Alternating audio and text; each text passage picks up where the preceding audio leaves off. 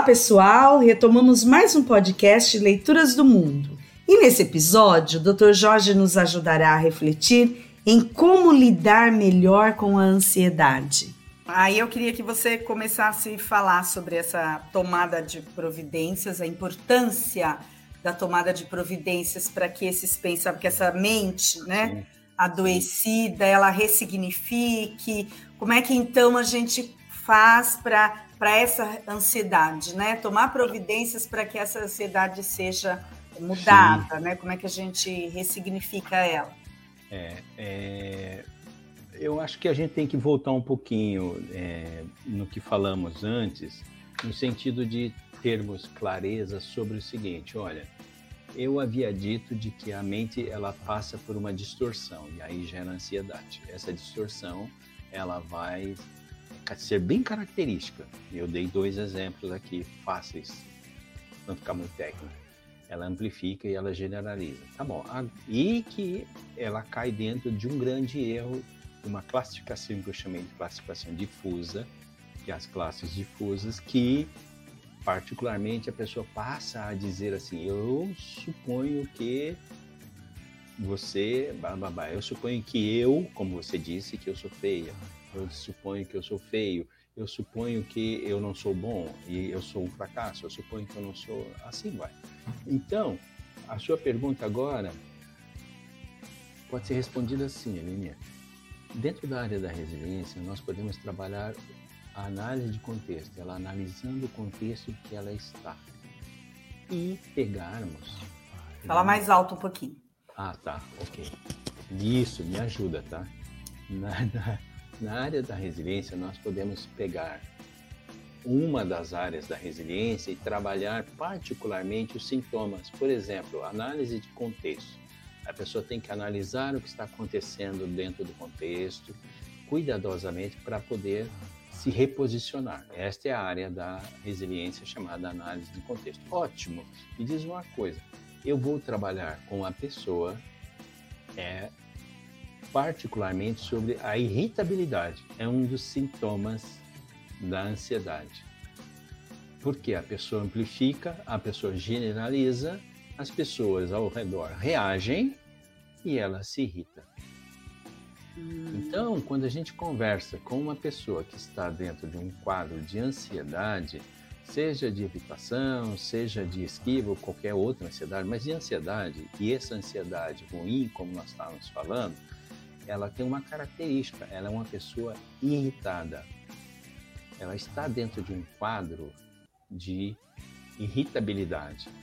Também por outra razão, dentro da resiliência, a gente entende de que a, a pessoa que está dentro de um quadro de ansiedade, ela é regida, organizada particularmente pela raiva.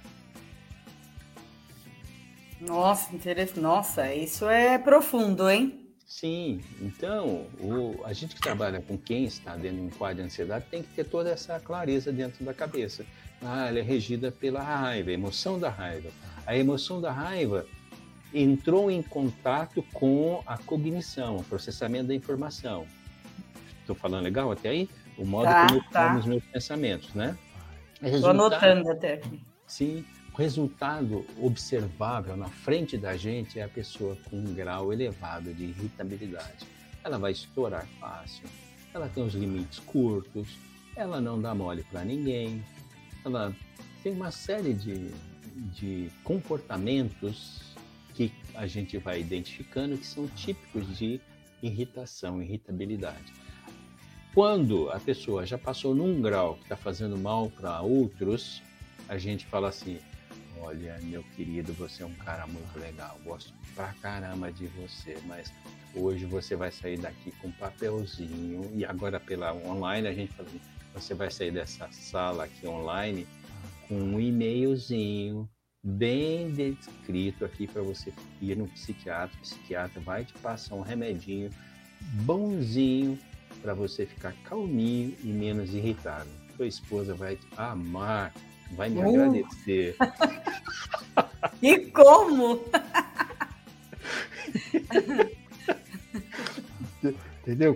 Porque a ansiedade a gente percebe que ela passou de um grau bom e a irritabilidade já não é mais garra, não é mais determinação, não é mais força, não é aquela, aquela coisa boa que é uma irritabilidade aumentadinha, mas ela já é no nível ruim, está causando problemas nos relacionamentos, nas interações, etc. Então, precisa de medicamento aí nesse caso. Mas quando ela ainda pode perguntar. Jorge, é, então, pelo que você está falando, ansiedade, é, é a violência, agressividade, ela tem muito, está encharcada aí de, de ansiedade? Sim, sim, sim.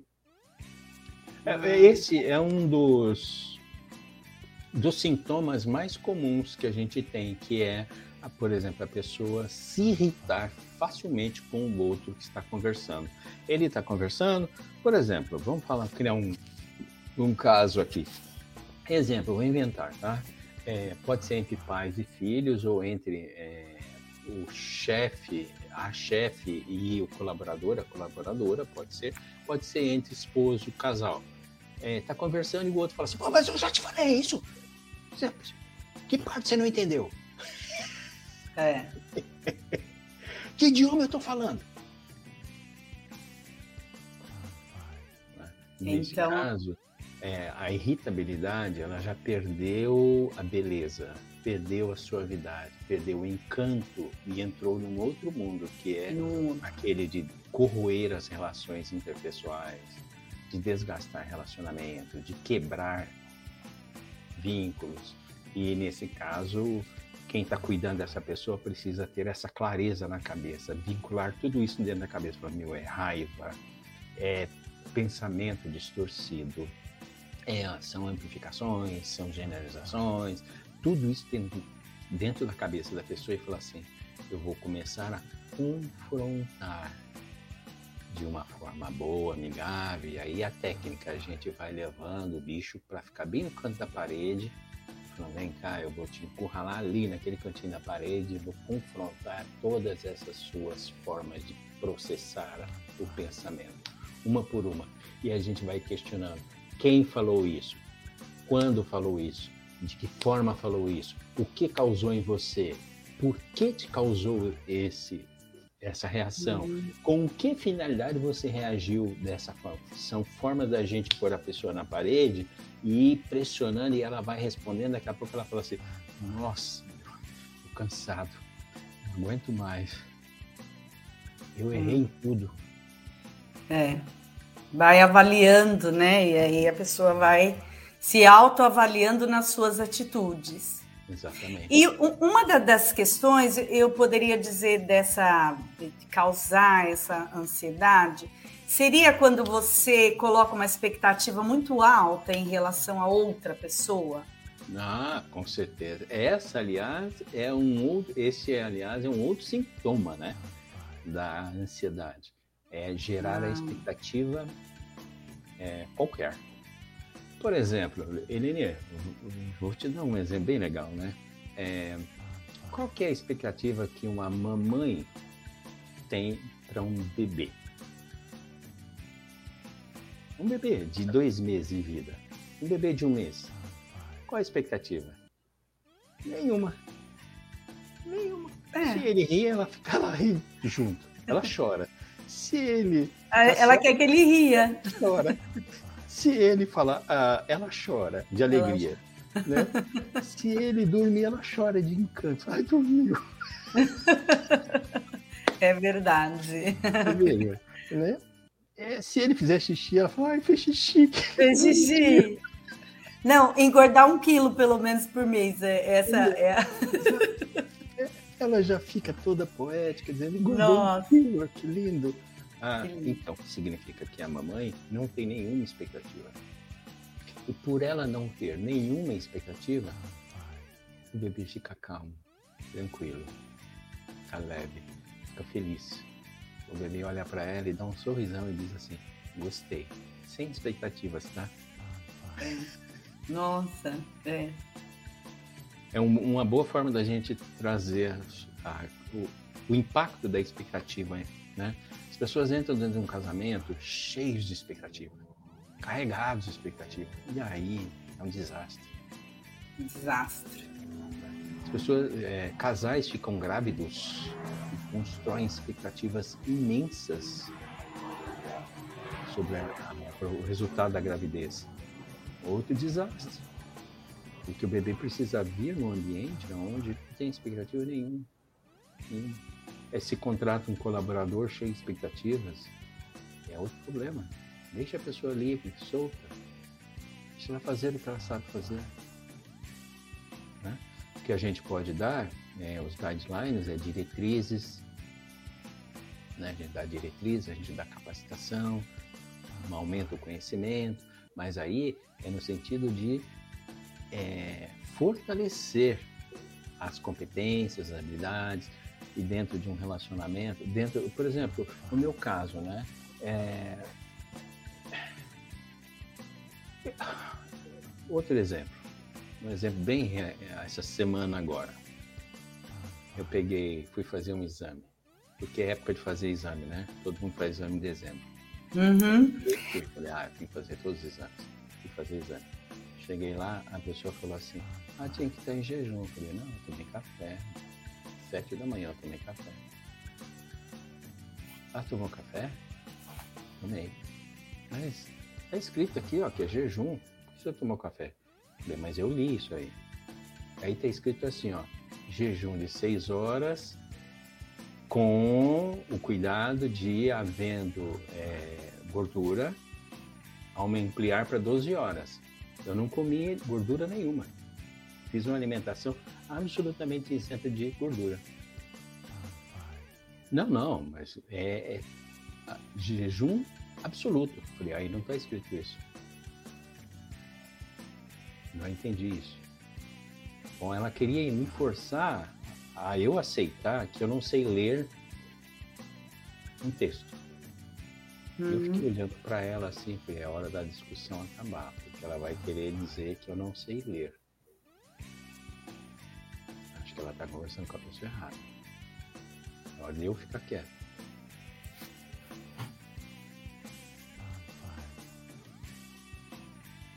Onde eu estou querendo levar? De que quem escreveu o texto lá o programador ou o profissional que escreveu o texto para o programador colocar no site, etc. Não teve o cuidado de colocar um texto claro, explicativo. Como eu já te falei, eu tenho um déficit de atenção enorme.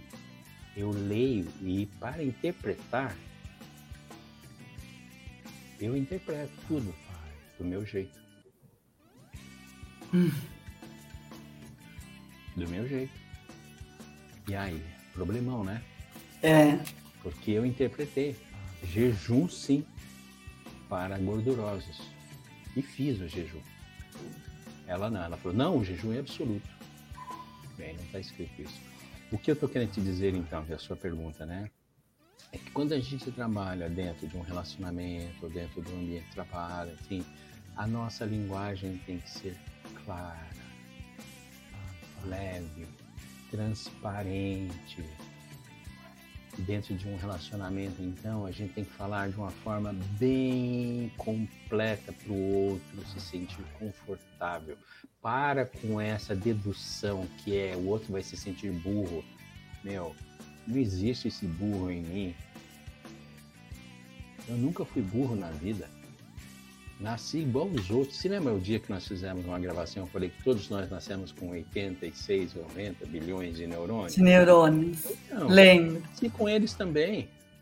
Uhum. Agora vem dizer que eu sou burro? Que papo furado é esse? Cadê os meus 80 bilhões de neurônios? É. Eu já nasci assim. O que está ocorrendo é que quem fala, eu e você, quando falamos com outra pessoa, nós temos que, não podemos usar palavras como isso. É uma classe difusa. Você entendeu isso? Isso o que, né? Isso que ocorre, desconstrói a resiliência da outra pessoa. Sabe que tem uma fala que é bastante assim, eu acho que mexe muito com a cabeça das pessoas. Disseram. falaram, né? Contaram. Então, quem disseram, né? Quem é. falaram? Quem contaram? A gente tem que ir é. trabalhando com as pessoas. Em pra... já dá uma, um frio na barriga, uma dor de barriga, uma tremedeira nas pernas, dá uma dor nos ombros, dá uma é. o zóio fica turvo, né? é isso mesmo. Porque disseram, meu, eu tô perdido. Disseram, Quem disseram, né, Jorge? Né? É, então, é, a gente tem que ter muito cuidado ao falar. Por exemplo, outro exemplo, né, bem claro. Eu falei com a pessoa que era às 8 horas e eu cometi o erro. Né? Eu falei, é, e na conversa, eu falei 8 horas, tá bom, tá bom. E a gente sempre se viu à noite. Como ela pediu um dia para ser de manhã, eu fiz um dia de manhã a conversa. Mas já voltou para a noite depois. E na próxima vez foi aquela conversa, resultado, a pessoa me apareceu 8 da manhã. Hum. Ah, mas é que a anterior lá foi às 8 da manhã. Eu falei, mas aquela, eu te peço perdão, desculpa. Eu deveria ter dito 20 horas no dia tal. E pedi muitas desculpas e falei, ó, é, falar ele é um remédio para a ansiedade. Percebe onde eu estou querendo levar? O falar, não só o falar do clínico que trabalha com ansiedade, mas também entre casais, entre profissionais, dentro do ambiente da empresa. Falar de maneira clara, completa. Então a gente tem que te retirar do nosso vocabulário é, palavras como isto, aquilo, desse jeito. Já te falei isso, já te falei disto, né? Uhum. Aquele aquele assunto que eu te falei ontem à noite ainda está na minha cabeça. Meu Deus do céu. E a pessoa não sabe nem o que é mais, né? Sabe? É. O que? Assunto que eu já te falei três vezes ainda está na minha cabeça e isso não pode acontecer mais, porque se a gente continuar a falar disso, vai dar separação. É. É, são coisas que, né, que, que, que, que destroem mesmo, né? são coisas que prejudicam a, a, relação. E assim, eu acho que tem outra coisa que é interessante, que é assim, a questão do óbvio, né? O que é óbvio para mim não é óbvio para você, o que é óbvio para mim não é óbvio para o outro. Exato. E aí a gente acha que isso pega bastante a gente que, que é talvez estar junto lá com a expectativa em relação ao outro, mas a gente que está muito explícito para a gente, né? Mas não para o outro. E aí a gente acha que o outro também vai compreender. Então, muitas vezes a gente está caminhando muito à frente do outro e não, não vê que o outro está lá atrás e que a gente precisa ajudar aquele outro que está lá atrás e trazê-lo, né? Exato. E aí a nossa atitude tem que mudar. Perfeito. Então, com isso, eu vou fechando o meu raciocínio, que é como trabalhar a resiliência dentro de um quadro de ansiedade, falando de maneira clara. Não é falando de maneira rápida com a pessoa, mas é esclarecendo com a pessoa e como esclarecer com as pessoas? Retirando do nosso vocabulário palavras como daquilo, deste, este, isso. Quanto mais a gente retirar essas palavras e colocar o nome, colocar o fato, colocar exatamente a que nós estamos nos referindo, mais a resiliência vai aumentando, o relacionamento vai aprimorando, se é no ambiente de trabalho, a pessoa vai se sentindo mais confortável, localizada, bem situada, e aí a gente tem ótimas consequências. Na clínica, a gente vai gerando uma mudança profunda na pessoa, porque ela vai cada vez mais se dando conta do que é que a tornou doente, fez com que a ansiedade dela passasse de ser boa e se tornasse doentia, e ao mesmo tempo ela vai mudando os comportamentos com as outras pessoas. Muito é bom. Eu acho que é, deu uma resumida boa, mas Jorge, vamos nós buscar para que não sejamos tão ansiosos e nem né, nem colocamos ansiedade, né, pensamentos na cabeça do outro, né? Vamos dizer, não, nem contribuir para que o outro tenha uma mente adoecida, né? Sim. Buscar, e aí o diálogo, acho que você está dizendo, o diálogo, esse diálogo é, é, é, transparente mesmo, né? Explícito, claro, esse diálogo que tem que sentar para dialogar. E acho que hoje as pessoas estão dialogando muito pouco, né? Perfeito. Muito pouco. Essa ausência de dizer o que você sente. Acho é, que... Ao invés de falar, eu já falei disso com você, ah, eu já te falei sobre estacionar o carro, a forma como estacionar o carro. Pronto. Facilita demais a comunicação, diminui a ansiedade, localiza as pessoas, gera um bem-estar enorme. Então tá bom. Nossa, eu acho assim, agradecer esse bate-papo com você, foi muito bom. Ficamos aqui, olha, 58 minutos. Eu acho que, né, tirando aí o, o, as interpéries, mas foi muito legal. A gente vai se conversando mais. Obrigada, Jorge, doutor Jorge. Gente, é uma alegria estar aqui com o doutor Jorge e eu aprendo demais. Dá para vontade de ficar conversando muito, muito, muito. Tá bom? Obrigada. Uma alegria a forma como você conduz, como você contar. Basta me chamar que eu venho, tá bom? Tá joia. Vou chamar, hein? Vou chamar mesmo. A gente vai continuar aí com esses episódios, tá bom? Tá bom. Tchau, então. Tudo de bom. Beijo para você. Tchau, tchau. Fechamos o ciclo sobre ansiedade, mas voltaremos a falar sobre este assunto. No próximo episódio, eu e o Dr. Jorge conversaremos sobre outro tema que tem atingido muitas pessoas: a depressão. Fique com a gente!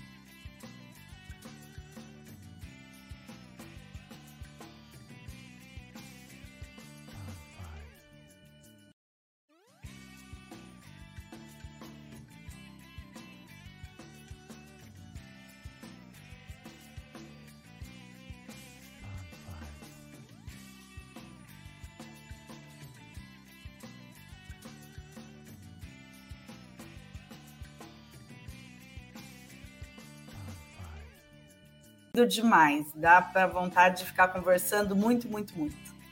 Tá bom? Obrigada. Uma alegria a forma como você conduz, como você contar. Basta me chamar que eu venho, tá bom? Tá joia. Vou chamar, hein? Vou chamar mesmo. A gente vai continuar aí com esses episódios, tá bom? Tá bom. Tchau, então. Tudo de bom. Beijo para você. Tchau, tchau. Fechamos o ciclo sobre ansiedade, mas voltaremos a falar sobre este assunto. No próximo episódio, eu e o Dr. Jorge conversaremos sobre outro tema que tem atingido muitas pessoas: a depressão. Fique com a gente!